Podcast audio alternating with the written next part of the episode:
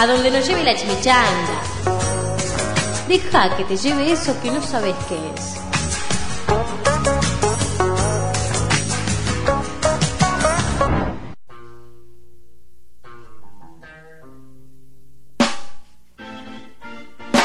Así como Nike nos enseñó sobre esconder marihuana, yo les voy a enseñar a Nike, porque yo sé que si le digo Julian Assange, ¿quién es Nike? No tengo ni idea. Bueno, por eso. No, una, una noticia importante en la política internacional es que el miércoles el gobierno británico, escucha bien, Nike, esto es para vos. Ok, a ver. Para los oyentes también, pero yo sé que vos no, no tenés idea de nada de esto. Sí. Acaba de dar curso al pedido de extradición de Julian Assange para enfrentar cargos de espionaje en Estados Unidos. La posible condena que puede llegar a tener este señor Julian Assange, que ahora te voy a ¿Es explicar quién es. Sí. Sí. Sí. es de 170 años de cárcel, Nike. Es decir, Pero es al pedo, es como. Claro, vamos a plantar este árbol que en 200 años da fruto, boludo. A ver si mi tataranieto. La puta me madre. gusta esto. Yo doy la información, cambia, eh, bajame la música y tenemos el comentario de Nike al respecto. Ok. ¿Ok? Va a ser así toda la columna. Dale. Entonces para vos es al pedo que sean 170 años porque es lo mismo que sean 130, porque va a morir en la cárcel, digamos. Ponele 500 si querés. lo mismo. 2000 años de condena. Bueno, lo mismo que 100. Volvemos. Perfecto. ¿Quién es Julian Assange? Hay quienes lo saben, hay quienes no. Un breve resumen para ellos. Es australiano, periodista y programador. Esta es la combinación que llama la atención. La importante es periodista y programador. Y es el creador, a ver si te suena esto Nike, del sitio web llamado Wikileaks. Vi una noticia de este muchacho. Esta noticia es la siguiente. Wikileaks. No, sí, te interesa porque es importante esto, Nike. ok, no ahora voy a ver si me interesa. Wikileaks eh, nació en 2006, es un sitio web que básicamente lo que hace es divulgar anónimamente las injusticias de regímenes represores. Con el tiempo, después de 2006, empezó a avanzar este sitio y empezaron a informar informes confidenciales pero criminales. Acá está el debate, Nike, porque claro, son confidenciales, es ilegal mostrarlos, pero al ser criminales, lo que divulgan, lo pueden hacer. ¿Me seguís? Sí, sí, sí. sí, Bien, la mayoría de lo que divulgó, que fueron como 90.000 documentos, Ah, no. no, grosso, fueron en contra de los Estados Unidos. Por este motivo, los Estados Unidos intentaron sacárselo de encima varias veces. En 2010, cuatro años después de Wikileaks, la fiscalía sueca, no estadounidense, sueca, le abre una causa al señor Assange por presunto abuso sexual contra dos mujeres. Este fue el caso que más le, le dolió a, a Assange en toda la lucha contra sus enemigos. Todavía no está aprobado Nike. Claro, no, no, ya sé. Todavía Digo, qué no está- picante. exactamente. Él estaba en Londres cuando surgió esto y un juez británico aprueba la extradición a Suecia, es decir, para que lo juzguen allá, lo mandan allá. Pero, esto es importante en la historia, el señor Assange se refugia en la embajada de Ecuador de Londres cuando estaba Correa de presidente, el cual le da asilo diplomático, y ahí pasa siete años, Nike, sin salir de la embajada de Ecuador. Siete años. Tremendo. Siete años. Escuchemos al señor Correa, que daba las razones en 2006 de por qué le había otorgado este asilo diplomático. Tenemos todo el derecho de otorgar asilo en los casos en que creamos conveniente, básicamente cuando existen serios indicios de persecución política, cuando existen serios indicios de riesgo. Opa. Dice, mamá, saca la mano de ahí, carajo. No, estoy con el fan nada más. Acaba de cortar la electricidad porque metiste un, un cuchillo ahí que después queda electrificada, loca. Ah, bueno, no importa. Hay algo que morir.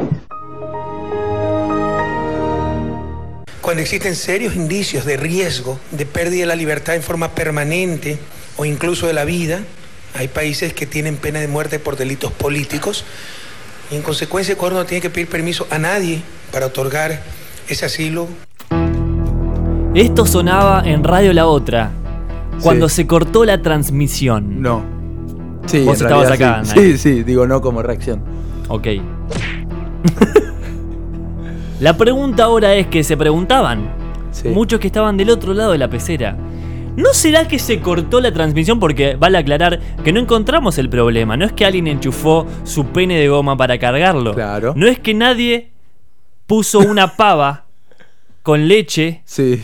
De huasca. Porque era, porque era todo sexual, ¿no? Bueno, no es que nadie enchufó nada de eso, quiero decir.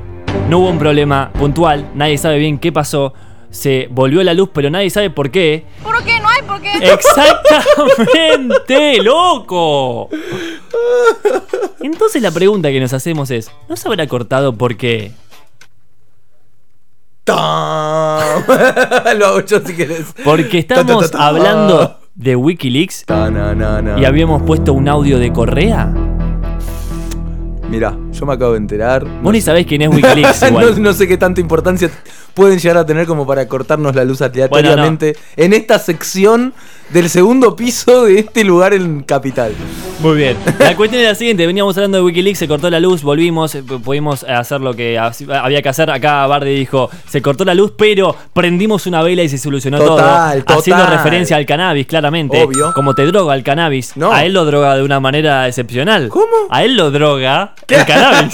Drogba. Tenemos mucha gente fuera del estudio, Nalki, que está que, ah, sedienta de ingresar y nosotros Sí. seguimos hablando O boludeces. sea, estamos solos boludeando completamente. Ya llegó Peyton con sus amigos, sus Total, secuaces. No sí. sabía que venía asecuazado. Sí, siempre. ¿Y sí? ¿Eh, sí? ¿Y sí? Escuchame, Claro entonces sí. se cortó la luz y nosotros creamos una consigna de la nada. Sí. ¿En qué momento clave de tu vida, por favor, los que están escuchando se comunican con nosotros al 1565 62 14 67 15 65 62 14 67? ¿Seguro? Sí. ¡Ah, vos sos un capo! Y responden a la siguiente ¿Qué? pregunta. ¿En qué momento clave de tu vida ¿Qué? estabas disfrutándolo y se cortó la luz? Naki, rompa el juego. Mirá, te puedo decir, no una vez que la super disfruté y se, estaba, y se cortó la luz, sino una vez que estaba dentro de todo sobreviviendo y se cortó la luz un verano de esos de 40 grados de calor.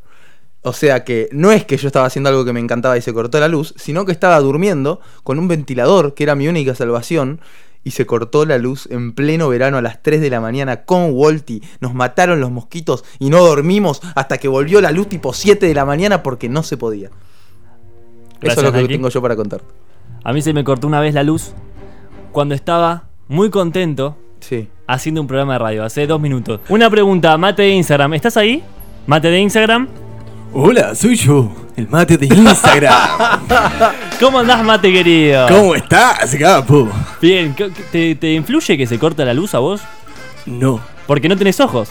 no uso electricidad.